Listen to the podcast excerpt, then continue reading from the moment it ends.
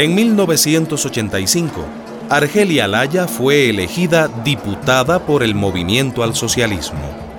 Pidió la palabra en su primera intervención en el Congreso. Quiero solicitar al presidente de la Cámara se sirva a ordenar una nueva papelería donde se corrijan los términos masculinos. Yo soy diputada, no diputado. Creo que las mujeres que estamos aquí en la Cámara y en el Senado somos diputadas y senadoras. Argelia Laya. Tremenda mujer, vale. Capítulo 9. El día en que los cerros bajaron. Me parece bien, diputado Laya. Quiero decir, diputada Laya. Bueno, en realidad esta discusión es una tontería. No, ¿qué va? Pues sí. Eso no es ninguna tontería. Usted no sabe que lo que no se menciona no existe. Ay, Argelia, mira, somos amigos. Amigo el ratón del queso. Yo no quiero pelear con usted. Usted es una tigre para argumentar. Pero escuche algo. Cuando decimos hombres, ya están incluidas las mujeres. Oh. ¿O no? ¿Y por qué no al revés?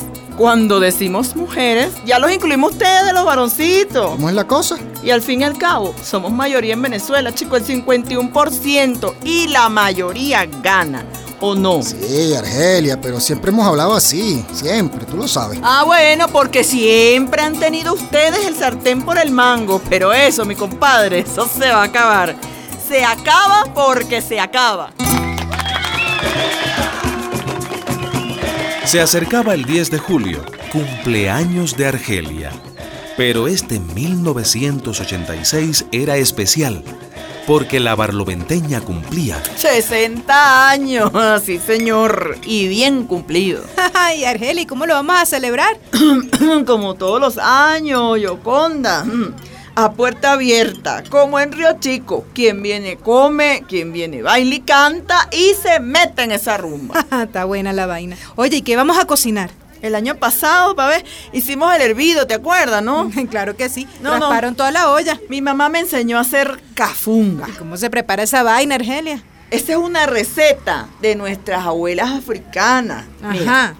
Coge los cambures no muy maduros, harina, coco rallado, papelón y clavo, ¿verdad? Ajá. Eso envuelves en unos de plátano y palón, ¿no? Oye, muchacha, eso es para chuparse los dedos. Está bien. Oye, ¿y para tomar qué?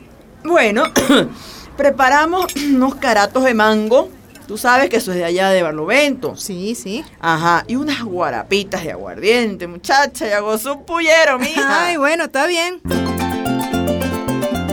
El movimiento al socialismo, el MAS, había organizado un evento electoral en Maracaibo, en el Hotel Delicias. Las maracuchas de la Liga Feminista, que no eran del MAS, querían presentar un proyecto para fundar una Casa de la Mujer en la capital zuliana. No, no, no, no, no. Ustedes no son del MAS. Mira, mijo, pero nosotros nos dijeron que este encuentro era abierto para todas. Pero no queremos que a nuestras militantes se les peguen esas ideas raras. A la ver. Esas ideas feministas de ustedes. No, no, no, no, no. Mejor se van. Argelia Laya había llegado al evento y todavía estaba fuera del auditorio. Las mujeres de la liga fueron a contarle y a enseñarle el proyecto. ¿Qué dice ese pedazo de loco? ¿Acaso el feminismo es una enfermedad que se contagia? Que lo que pasa es que nosotras no somos del MAS. Ustedes son mujeres y eso basta. Miren, muchacha, este proyecto no es que es bueno. Esto está buenísimo. Ahora mismo se incluye en el programa. Bueno, gracias, diputada Argelia. A ver, mira, pásame un ejemplar de la Casa de la Mujer. Lo voy a llevar a Caracas y lo vamos a regar por todo el país. Mira, ¿no queréis un cafecito, Argelia? Ay, sí, muchacha, muchas gracias. Aquí está.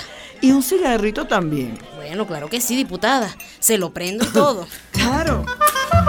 Argelia pidió al concejal del MAS en Maracaibo que apoyara económicamente el proyecto.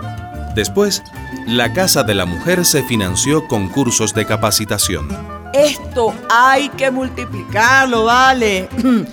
Hay demasiada violencia en este país. Mira, mujeres golpeadas, violadas, que no tienen a quién recurrir ni dónde meterse. Casas para acoger a las mujeres y pelear por nuestros derechos. Así nacieron Casas de la Mujer en Maracaibo, En Petare. En Cumaná. En Cantaura. En Punto Fijo. En San Cristóbal. En Caracas. En Tucupita. En Sucre. En Portuguesa. Presento a ustedes el saludo y las congratulaciones del Congreso Nacional, en cuyo nombre voy a proceder a tomarle el juramento de ley. y llegó el infausto febrero de 1989. El adeco Carlos Andrés Pérez, por segunda vez, recibió la banda presidencial en una ostentosa ceremonia llamada coronación. Ciudadano Carlos Andrés Pérez, jura usted cumplir los deberes del cargo de presidente de la República. Sí, juro. De inmediato anunció las medidas neoliberales impuestas por el Fondo Monetario Internacional para renegociar la deuda externa de Venezuela. La deuda eterna. Las medidas que anunció el país. El paquetazo de Carlos Andrés Pérez incluía la privatización de las empresas del Estado, la devaluación del bolívar, el aumento de las tarifas de agua, luz y teléfono, aumento del precio de la gasolina, aumento de los pasajes. Lo único que no aumentaba eran los salarios. Pocos días después se dio el estallido social, el Caracazo, el día en que los cerros bajaron.